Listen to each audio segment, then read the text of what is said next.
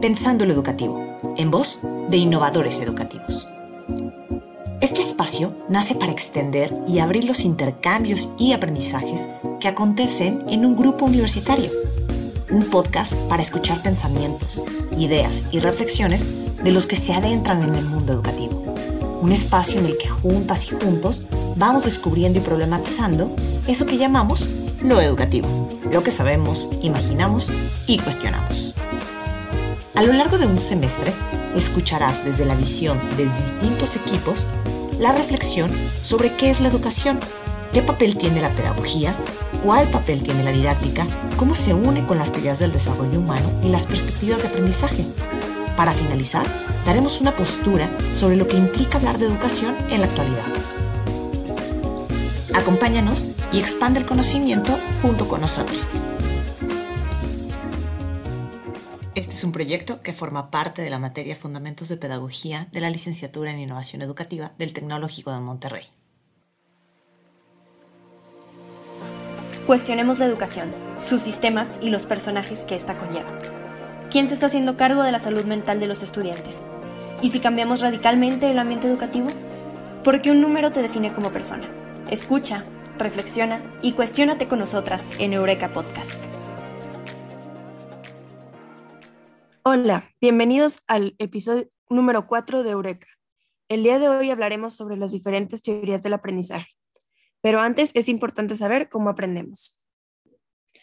Hola Mariana, eh, bueno, yo les quería contar de, de la vez que aprendí a leer el reloj. A mí me enseñaron cuando tenía 6 o 7 años, me acuerdo que iba en primero de primaria, y mi maestra, que se llamaba Miss Patty, me puso un juego donde ponía, ponía una hora en el pizarrón y cada quien tenía como un reloj de papel con manecillas que se movían. Entonces, me acuerdo que aprendí porque jugamos a ver quién ponía la hora correcta primero. Wow, qué interesante, Eugenia. En mi caso, pues es que, híjole, ahorita desbloqueé el recuerdo de cuando yo aprendí a contar que es algo súper importante en la vida de todos, ¿no? Eh, pero bueno, en mi caso, cuando era más chiquita, era mucho más lenta para las matemáticas que la mayoría, porque era menor que mayoría de mi generación, porque me habían adelantado un año, y pues iba muy bien en el resto de mis materias. Pero pues en este caso supongo que no tenía muy desarrollada eh, pues esa habilidad, ¿no? Y mi maestra se dio cuenta que estaba tallando, entonces empecé a tener sesiones de tutoreo después de clase y me tuvieron que explicar el contar de una manera mucho menos abstracta y como que todos estaban aprendiendo de manera auditiva de alguna manera y conmigo tuvieron que usar todos los métodos visuales. Eh, o sea, tuvo que usar unas fichitas y muchos como eh, diagramas y estuvo muy curioso, pero solo los atendí y tenía que hacer un chorro de garabatos en mis trabajos de mate para terminarlos, pero pues bueno, mis maestros estaban felices de que ya por fin con eso estaba como que logrando. Eh, y luego ya, pues por fin mi mente se fue acostumbrando y ya hice una, ya me hice buena en mate, la verdad. Bueno, y, yo quería mencionar que según estudios de la neurociencia, el tener experiencias nuevas hace que se creen sinapsis y, las sinapsis son como, como impulsos nerviosos que se producen por las neuronas y, y que permiten la comunicación entre ellas y el proceso de creación de sinapsis se le llama sinaptogénesis. Y también otro dato interesante es que se pueden crear nuevas neuronas durante toda la vida, lo que se le dice como neurogénesis. Y pues esto permite potenciar el aprendizaje y la memoria y también incluso hasta compensar dificultades o pérdidas de funciones. Y, según la neurociencia, eh, el aprendizaje es establecer redes neuronales, eh, el aprendizaje permite cambios en el cerebro ya que modifica la estructura y el funcionamiento del mismo. Sí, tiene mucha razón Camila, eh, pero creo que también es muy importante mencionar que el aprendizaje, además de ser solo un proceso interno con una explicación pues neurocientífica, también es un tipo de adaptación cultural, es una manera de adaptar todos al contexto en el que se encuentran. Pero sí, ese fue solo un pequeño paréntesis. En este episodio hablaremos más desde la perspectiva neurocientífica. Y no es solo porque nos explica cómo aprendemos, sino también cómo intervienen los procesos neurobiológicos en el aprendizaje, lo cual nos ayudará a pues como futuros docentes innovadores, a diseñar nuevos y mejores métodos de enseñanza con un enfoque neurocientífico. Eh, pero bueno, creo que nos conviene ahorita empezar a hablar sobre las perspectivas del aprendizaje, porque hay muchas teorías y pues nos saldría de beneficio mencionarlas. Bueno, pues como mencionó Marisol, existen diferentes teorías o perspectivas sobre el aprendizaje. Eh, y me parece que podemos empezar con la conductivista, que es este, de las primeras que, que se empezó a estudiar. Eh, el enfoque conductivista es este, se enfoca en, el, en el cambio de conductas a través de la relación de estímulos con respuestas. Este, es el famoso método de los castigos, de los premios y eh, un experimento muy em, que se llevó a cabo, muy famoso, eh, relacionado a la, a la perspectiva conductivista, es el experimento de los perros de Pavlov. El enfoque eh, conductivista, es muy útil a la hora de tener el grupo de, el control de un grupo muy grande o en situaciones así que son un poco más difíciles, pero por lo general es este, pues es un método relativamente anticuado y con pues, consecuencias no siempre favorables. Bueno, después está la perspectiva cognitivista. Eh, aquí, bueno, el cognitivismo parte de la idea de que el ser humano solo se apropia la realidad tal cual es y solo es cuestión de activar correctamente los procesos internos para que el aprendizaje sea efectivo. Esta perspectiva es una, una rama del conductismo de la que hablaba Mariana ahorita y bueno, aquí el profesor no, o sea, ya no es el profesor habla y los estudiantes están en modo escucho y aprendo, sino es realizar una práctica y un ejercicio con la información adquirida y el conocimiento. Y bueno, también es como hacer algo con la realidad para apropiarse y reflexionar sobre la información que recibimos e interactuar con el ambiente de manera activa para elegir, practicar y poner atención a la información que estamos recibiendo. Y bueno, resumido es que el individuo se apropia la información, la reacomoda y la expresa para, generar conocimiento y nuevos aprendizajes. Algunas actividades eh, relacionadas a esta perspectiva son los mapas mentales, los conceptuales, entre otras cosas. Qué interesante, Eugenia. Eh, yo les contaré un poco sobre el constructivismo. Algunos de los constructivistas más relevantes ya los hemos discutido, de hecho, en otros episodios, eh, pero son Piaget, Vygotsky, Brunner y John Dewey. Y pues dentro del constructivismo hay dos visiones, y esas son la cognitiva y la visión social. Y no hablaré de la cognitiva porque esta hoy en día se considera un poquito retrogada y no da espacio para pensamiento crítico ni personal. Eh, más bien solo trata de integrar la información sin modificarla. Por eso mismo preferimos la visión social en la educación moderna, eh, porque en esta hay un mayor énfasis en lo que se construye en relación con otros. Se puede decir que, en resumen, eh, la visión social del constructivismo se trata de apropiarse de los conocimientos, es decir, eh, entenderlos y saber cómo aplicarlos. El aprendizaje es importante mencionar que mencionar de que incorporar el es más bien implica pertenecer a un grupo y participar en la construcción social del conocimiento, a eso se refieren. Y pues fomenta el desarrollo individual y su, impacto en el desarrollo social. Y pues algunas actividades que pues trabajan esto sería cualquier cosa que implique trabajar con otros y aprender de los mismos. Bueno, y ahora me paso a la perspectiva conectivista. Y pues esta eh, se da pues gracias a las tecnologías. Lo esencial de, de esta son las conexiones. Aquí ya no es el entorno cercano, sino que este entorno se extiende y se expande, eh, globalizando con todas las redes, este, y pues es la construcción colectiva del conocimiento y se requiere la participación activa pues de las personas. Por ejemplo, cuando entramos a Twitter y, y, vemos discusiones sobre un tema y que se comparten links que te llevan a páginas para pues que estos defiendan o sostengan lo que dicen muestran fotografías Y, luego ya sea por tu cuenta, pues puedes seguir buscando del tema, entrar a blogs, páginas, informarte y, pues cuestionar. Y una práctica con un toque del conectivismo en el aula puede ser eh, el, uso de hashtags para discutir, hablar, compartir opiniones, comentarios de, un tema de, de la clase o así. Y pues solo que es importante mencionar que no solo por usar tecnología significa que estamos aplicando la perspectiva conectivista en realidad es construir conocimiento y, llegar a tener una, propia interpretación. Claro, totalmente de acuerdo, Camila. Y también es importante mencionar que todas las teorías de las que estamos hablando evolucionan y también van de acuerdo a los cambios que se viven en la sociedad. Sí, tienen mucha razón. Eh, por ejemplo, el constructivismo social lo vemos mucho hoy en día, tipo en discusiones en clase después de ver la información en tema, se puede abrir la oportunidad para dialogar con el resto de los compañeros. Y así se van formando opiniones, se llega a una mayor profundidad en el entendimiento del tema y se aprende más mediante interacción con otros.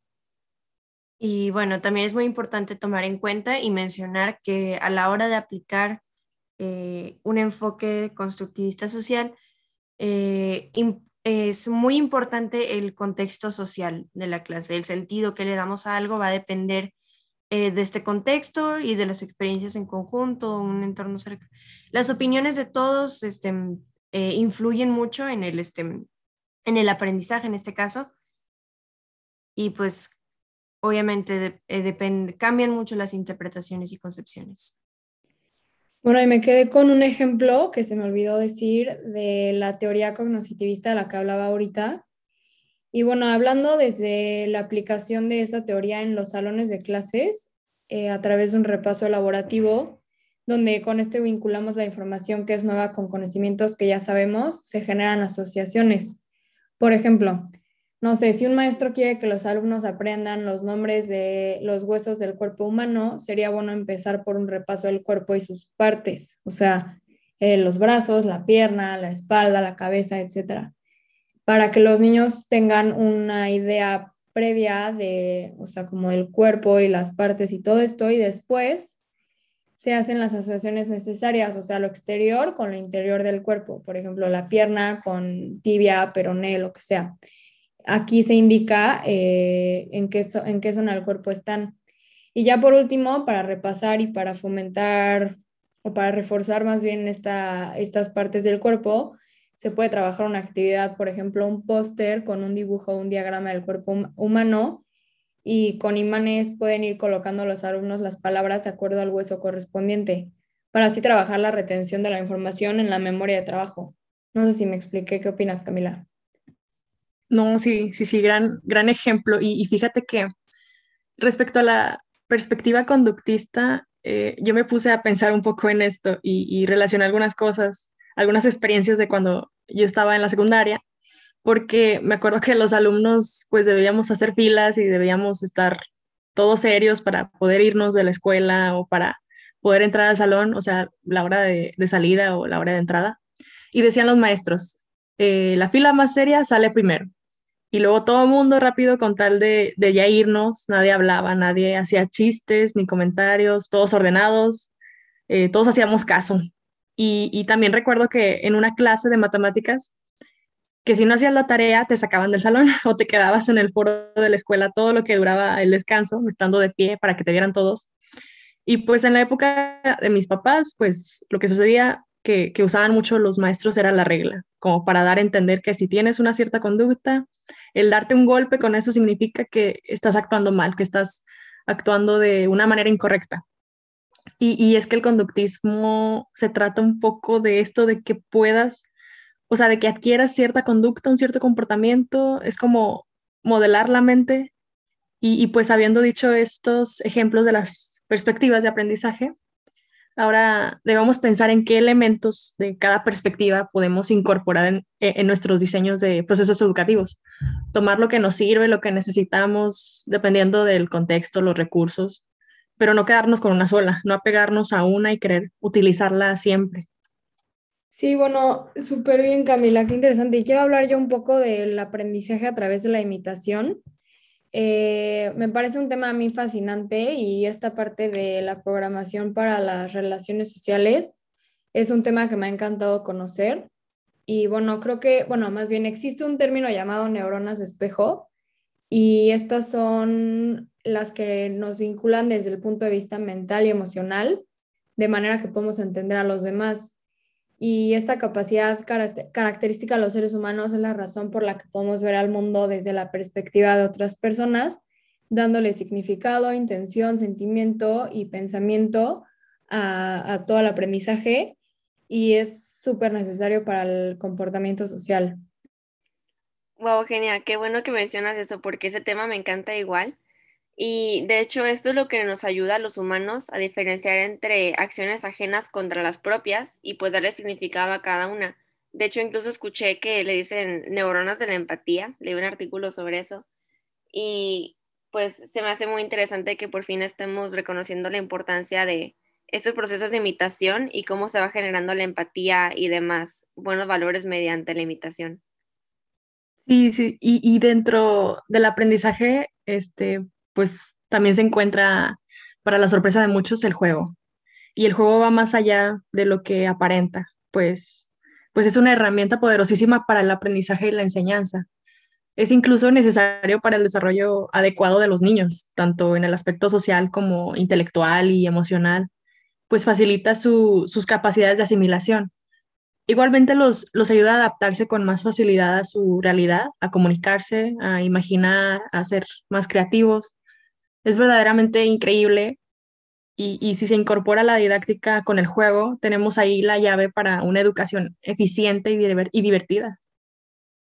Súper, bueno, cerrando estos temas, eh, creo que no se nos puede pasar la importancia de las interacciones sociales en el desarrollo humano, como establece la perspectiva constructivista, que las interacciones eh, las interacciones y los medios sociales son importantes para la construcción del conocimiento. Bueno, y sí, y, algunas de las discusiones de los docentes sobre los procesos de formación son el cómo, cómo modificar la forma de enseñar, cómo desarrollar el papel de guías, de orientadores, de acompañantes, el utilizar o implementar nuevas tecnologías, cómo potenciar la motivación y atención, y todo esto relacionado a la, etapa en la que se encuentran los estudiantes, ya sean niños, adolescentes, adultos. Y uno de los retos es el llevar a cabo los procesos de aprendizaje adaptando, innovando, creando, desarrollando actividades frente a los recursos que se tiene, el tiempo, los contextos. Sí, también creo que otro de los retos que se enfrentan los docentes, eh, hablando del regreso a clases después de la pandemia, es que la educación ha cambiado de una forma totalmente radical y espontánea. Y bueno, pues fueron casi dos años donde los alumnos se acostumbraron a estar en un ambiente educativo adaptado a sus necesidades y, en mi opinión, la educación que se llevó a cabo no fue la apta para, para que sea, pues no sé, para que tenga un, un aprendizaje, para que sea un aprendizaje más profundo eh, ya que los alumnos de todas las, edades se tuvieron que enfrentar al reto de pasar horas frente a la pantalla. No sé qué opinas, Marisol. Sí, exacto. Em, en mi opinión, igual como dice Eugenia, tiene que ver tiene que ver más con cómo la pandemia nos ha enseñado que tenemos que estar siempre con una mente abierta, porque pueden ocurrir sucesos mundiales que nos cambien la jugada por completo. Em, tenemos que mantener nuestro panorama súper abierto y no aferrarnos a un solo estilo de enseñar, pues el mundo puede cambiar de un día para otro. Estamos en un proceso de adaptación constante y esto afecta a los estudiantes. Por eso, nuestro compromiso es facilitarles a todos estos posibles cambios y actuar como guías o facilitadores. Sí, estoy de acuerdo, Marisol. Pues bueno, creo que con esto ya concluimos los temas que queríamos abordar. Y pues gracias por escuchar Eureka y nos vemos para la próxima. Este episodio es grabado por estudiantes de la carrera de Innovación Educativa del Tecnológico de Monterrey, para la materia Fundamentos de Pedagogía. Todo lo que aquí expresamos es parte de un proceso de aprendizaje continuo y colaborativo. Ninguna de las opiniones o ideas representa a la institución educativa. Este recurso puede ser reutilizado para fines académicos.